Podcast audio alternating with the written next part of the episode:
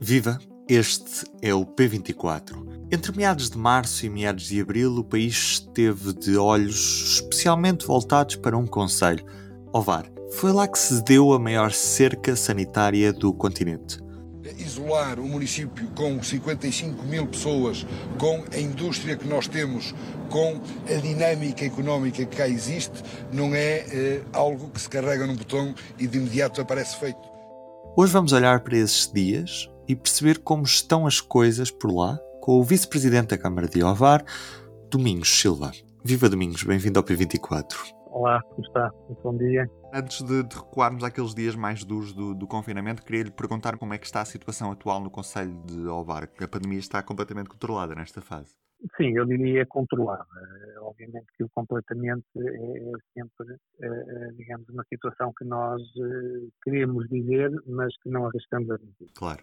E porquê? Porque o vírus continua cá. De qualquer modo, de facto, nada comparado, o grau de contágio, nada comparado com o que vivemos eh, no início do mês de, de março. De facto, hoje temos, temos tido alguns casos, mas eh, eu diria um de dois em dois dias, de três em três dias.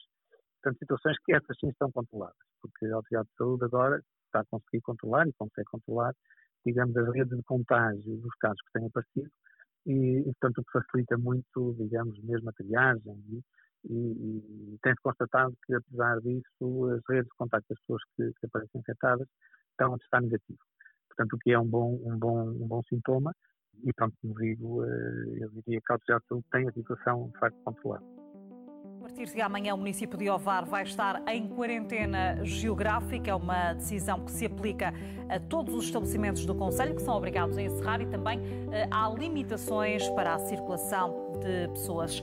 Vocês estiveram fechados numa cerca sanitária entre meados de março e meados de abril. Na altura a população percebeu bem o que o porquê dessa cerca sanitária? Eu diria de facto que foram, foram, foi um período de facto muito traumático porque, dizemos no dia 17 de março, quase caiu uma bomba em Alvar. Uh, ninguém estava preparado, digamos, para, para esta situação e nós, num muito curto espaço de tempo, tivemos que nos preparar e preparar também a, a nossa população. Que eu diria, uh, porque vivemos muito intensamente e diariamente este, este período, 24 horas por dia, todos os dias da semana, só para ter uma ideia, só no domingo de Páscoa é que demos a nós próprios um, um feriado, só da linha de crise, mas resto, desde 17 de março foi, foi trabalhar intensivamente. Sentimos, digamos, alguma compreensão nos primeiros dias, mas depois, eh, de facto, a pressão era, era muito grande. E sobretudo porquê? Porque as pessoas queriam, queriam ir trabalhar. E esse, de facto, foi o aspecto mais, eh, mais difícil de fazer compreender as pessoas que nos abordaram, e foram dezenas de pessoas que nos abordaram mesmo pessoalmente aqui na Câmara, e depois outras realidades para que, que nós tenhamos conhecimento, mas que, eh, digamos, vieram mais ao de cima, nomeadamente aquilo que nós designamos por cuidadores informais. Foram muitas as pessoas que nos abordaram, no sentido de dizer, bem, eu tenho um familiar noutro município, aqui ao lado, o qual sou responsável, e, portanto, eu tenho pai cuidado. E foram, de facto, muitas pessoas que nos abordaram nesse sentido. Nós, numa fase inicial, tentámos, junto da rede social desses municípios vizinhos, que essas situações fossem identificadas para que hum, as instituições que trabalham, os municípios vizinhos, pudessem acolher essas situações, mas, de facto, não, não, não tivemos uma resposta política. E, portanto, tivemos que, excepcionando situações, eh, junto mesmo das autoridades que estavam a controlar, digamos, os limites do território, para que essas pessoas pudessem, pudessem sair e voltar para, eh, obviamente, alimentar, dar medicação aos seus familiares. E, portanto, fazer este juízo, não é? No sentido de, bem, está a dizer a verdade, está a dizer mentira, é? toda uma expressão, eh, foi, foram momentos complicados, porque quase tivemos que, que, falar pessoa a pessoa e fazer uma avaliação no imediato sobre esta, sobre esta situação. E nunca houve a sensação na população de que estavam a ser, hum, digamos, umas cobaias de uma experiência que se poderia repetir noutros sítios do país, apesar de nunca ter acontecido noutras regiões de Portugal continental com a mesma dimensão de Ovar? Pois, eu, digamos, eu faço essa apreciação, digamos, hoje não é? Porque eu, de facto, olhando para trás, conhecendo o que, o que conhecemos, se calhar, eh, ainda que, eu falo sempre isto, de facto, nós fomos um município que eh, chegamos a ser eh, o município com mais infectados por mil habitantes. Portugal ainda estava com um e meio ou dois, nós já tínhamos 12. E, e, portanto, aliás, o RT que chegou a ser 5 em Alvar, agora está, está abaixo de 0,4, mas chegou a ser de 5. Mas, de qualquer modo, olhando agora esta distância, se calhar poderia ter sido evitada a, a, a seca sanitária. Uh, mas, como digo, foi a Autoridade de Saúde uh, Regional que, uh, que a impôs e que nós acatamos, obviamente, e tivemos que pôr, digamos, em, em marcha. Mas aí sim, se calhar sentimos um bocadinho, de facto, pronto, uma experiência que foi feita em Alvar, que não se repetiu depois, aliás, se penso num outro município da, Madeira ou da Açores, agora estou, a citar fora, mas que não se repetiu em mais nenhum eh, município do, do, do país. E, pronto, que obviamente sentimos também, depois muitos dias a seguir, um bocadinho até proscritos, não é? Porque chegamos a, a ter nota de pessoas de Ovar que tinham mesmo que se deslocar para outros sítios e quando eram identificados como sendo de Alvar, eh, havia uma certa relutância, inclusive, em contactar com essas pessoas. Em todos os momentos, a fidelidade continua consigo, para que a vida não pare. Fidelidade Companhia de Seguros S.A. Esta pandemia trouxe também novos desafios à gestão autárquica, provavelmente o maior desafio de, deste mandato, que, que, se vai prolongar para o próximo, muito provavelmente.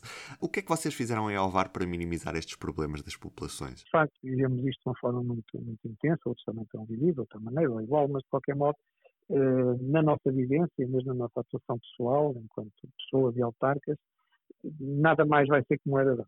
De facto, eh, nós temos aqui uma era pós-Covid, que mesmo a nossa atitude diária e, e, a nossa forma de, se calhar, de olhar para muitas realidades que vivemos e que temos a obrigação de cuidar delas, agora fazemos de uma, uma forma totalmente diferente. De facto, houve, houve um, um, um, empenho da nossa parte eh, no sentido de nos preocuparmos com as pessoas, mas esta preocupação, é, de facto, é, é, é digamos, é, é, o ponto central da nossa atuação. Nós sabíamos os nomes, sabíamos onde moravam, sabíamos em que condições eh, habitavam.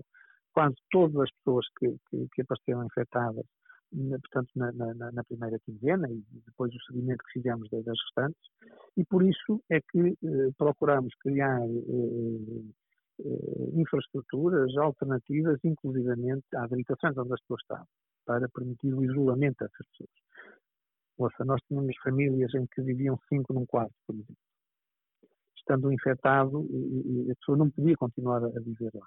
Portanto, tivemos que criar condições para tirá-lo desse, do seu lugar familiar, obviamente com o consentimento das pessoas, e nunca houve aqui nenhuma situação não é, de, de, de, de violência, não é, no sentido de, obrigação policial ou, ou, legal nesse sentido, não. Mas tiramos as pessoas desse agregado para que ela pudesse recuperar isoladamente do, do, do seu lugar familiar. E tivemos a nossa rede social, que de facto esteve, esteve, esteve em campo, uh, mesmo uma outra realidade que veio, digamos, uh, uh, ao de cima e que partilho convosco, que é a realidade do sem-abrigo, que nós temos identificado em Alvar, algumas, algumas pessoas sem abrigo, mas que, digamos, das suas rotinas diárias já se acomodaram a um determinado tipo de, de digamos, a uma rede de, de, de entreajuda, Ehm, que foi cortada com, com, com, com o Covid. E foi cortada porque as pessoas deixaram de, de, viver no, no, nos espaços, deixaram de ir ao café, onde pagavam, um, a um restaurante, onde pagavam, se calhar, a uma pessoa, a um sem-abrigo, uma refeição, ou um pequeno almoço, ou um, um género alimentar. Portanto, isso deixou de acontecer. E, portanto, também esta realidade veio, veio, veio e, e, pronto, e tivemos que olhar para ela também de uma forma, de uma forma diferente, através das nossas instituições. Outra realidade que também, eh, eh, digamos, passou a ser diferente foi o relacionamento da Câmara com uma série de entidades eh, que nós reunimos no Gabinete de Crise. Estou a falar da PSP, estou a falar da GNR, dos Bombeiros, da Cruz Vermelha, do INEM, da ASAI, da Segurança Social, eh, que até aqui o relacionamento, digamos, enfim, tirando a questão dos bombeiros, mas era um relacionamento muito mais institucional, passou a ser um relacionamento de facto muito próximo. Eu costumo dizer, nós hoje, até por força desta circunstância, com qualquer uma dessas entidades, à distância de um telefonema resolvemos um problema que antes demorava 15 dias a ser, a ser, a ser resolvido. De facto, a, a constituição deste gabinete de crise que ainda hoje continua, eh, ainda com outro nome, Gabinete de Acompanhamento, que no início reunia duas vezes por dia, agora, felizmente, está a reunir uma vez por mês, portanto, agora é há 15 dias que passamos a reunir uma vez por mês, portanto, mas veio criar, de facto, aqui um, um trabalho de, de, equipa entre a Câmara e estas instituições que não existia, não existia anteriormente. Inclusive com, com, com, com a parte da saúde, quer com, com com a delegada local de saúde, quer com as nossas USFs e também com o Hospital do Alvar. Que, eh, de facto, eh, tivemos esta necessidade de, de, de, de, em conjunto, fazermos coisas que, e é este o nosso grande desabafo, se estivéssemos à espera que outros que têm a responsabilidade o viessem fazer, nós já não tínhamos chegado onde chegamos. Estamos neste momento com 758 infectados, mas para ter, para ter uma ideia, isto é-nos dito no início da pandemia, que cerca de 80% da população de Ovar podia ficar infectada. E, portanto, estamos a falar de cerca de 40 mil pessoas. E destas, 20% necessitariam de cuidados uh, hospitalares. Portanto, estamos a falar uh, de cerca de 8 mil pessoas. Quer dizer, foi uma realidade que nos foi transmitida, de facto, totalmente dantesca. Daí uh, termos interiorizado desde o início que estávamos, de facto, numa plena guerra, por assim que sempre entendemos, e que uh, tínhamos que atuar nesse, nesse sentido foi um grande, um grande ensinamento para todos. E conseguiu-se manter o emprego em Alvar ou houve algumas empresas a fechar? Neste momento ainda não, tem, não temos esse feedback total. Uh, sabemos que, de facto, uh, uh, pela estatística que é publicada pelo, pelo, Instituto de Emprego, o desemprego aumentou. Portanto, o desemprego registado aumentou. Não temos nota de empresas, digamos, com dimensão que tenham fechado. Não, não fecharam.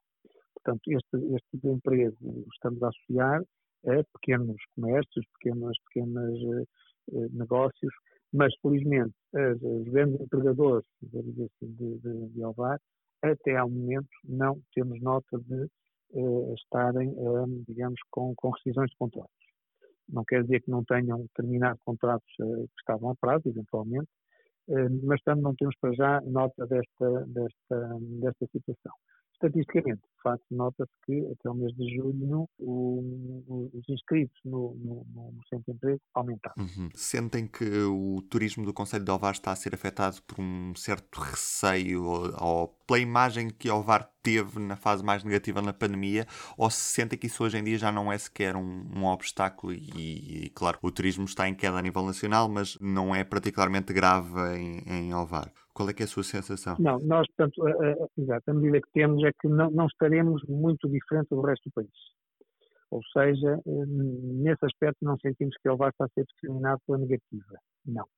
Nós continuamos, eh, houve uma baixa, obviamente, como, como, como, a nível nacional. De qualquer modo, temos a medida um bocadinho daquilo que são as nossas praias.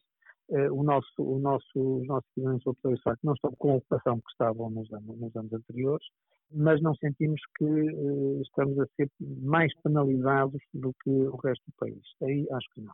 Até porque, uh, pese embora toda, toda esta situação de, de, do cerco, há uma outra realidade que as pessoas também se apercebem e, e os números estão, estão a dizê-lo, não é? É que, de facto, nós vemos hoje, Alvar, se calhar, é dos municípios mais seguros, não é? Porque nós, como digo, com, com, com RT abaixo de 0,4, com casos que estão, que estão, que estão a aparecer esporadicamente. Estamos certo que o vírus, insistimos nisto, continua cá e, e, todos os dias apelamos a que as pessoas continuem a usar, digamos, todos os meios de proteção, nomeadamente máscara, que é obrigatório, a questão da higienização das mãos, a questão do, do, distanciamento, digamos, social. Portanto, eu diria, Ovar é, neste momento, será dos mais seguros municípios do, do, do nosso país onde as pessoas podem, podem, podem vir com, todas, com todos os cuidados e usufruir, digamos, daquilo que temos, temos oferecido e continuamos a oferecer às pessoas, praia, eh, ria, floresta, para que possam, de facto, ter momentos de lazer. Fica o convite. Muito obrigado, Sr. Vice-Presidente. Foi um prazer. Bem, então é tudo por hoje e também por esta temporada. Nela foram produzidos 232 episódios, destes 95 em regime de teletrabalho e por causa disso peço também desculpa pela perda de alguma qualidade de som nestes episódios. Situação excepcional, como sabem. Eu sou o Ruben Martins, resta-me agradecer à Marta Matias e em especial à Aline Flor, que também assinaram episódios nesta temporada. A todos os entrevistados e à direção do público, e aqui deixa-me dar um obrigado especial ao David Pontes. E claro, assim por nos ter ouvido. Eu estou de regresso depois das férias, até lá é procurar um lugar ao sol, descansar, repor forças e agradecer. Para si, umas boas férias. E se este ano não as puder gozar, continuamos juntos na esperança de melhores dias. O público fica no ouvido. O P24 regressa depois das férias. Até lá!